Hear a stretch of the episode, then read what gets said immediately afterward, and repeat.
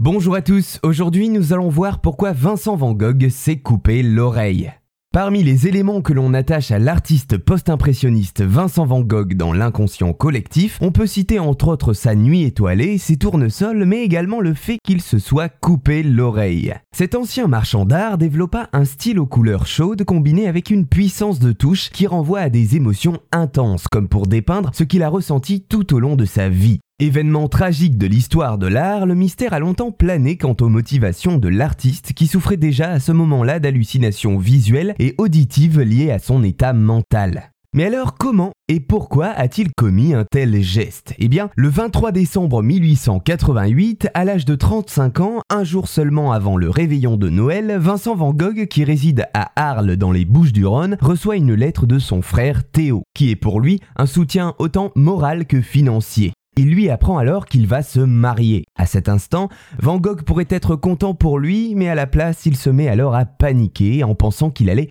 perdre son frère. S'ajoutent à cela les disputes à répétition avec son ami le peintre Paul Gauguin qu'il avait rejoint pour travailler avec lui, notamment sur une série de tableaux consacrés aux Aliscans, l'ancien cimetière antique d'Arles. Ces disputes sont récurrentes, mais celle de ce 23 décembre est plus violente que les autres, au point que Vincent Van Gogh se met alors à menacer Paul Gauguin avec un rasoir.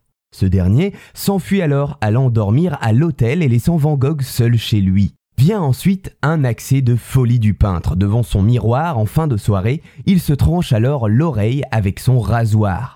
L'acte effectué, on peut alors se demander ce qu'est devenu l'oreille. Eh bien, après cet événement, il traverse par la suite la ville pour aller offrir le bout d'oreille coupé à une femme dénommée Rachel qui fait le ménage dans les maisons de passe d'Arles.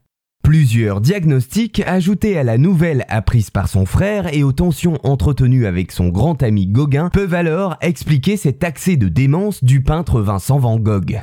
Cette instabilité mentale pourrait être entre autres causée par des troubles bipolaires et schizophréniques amplifiés par l'absinthe, l'insomnie et le surmenage quotidien du peintre.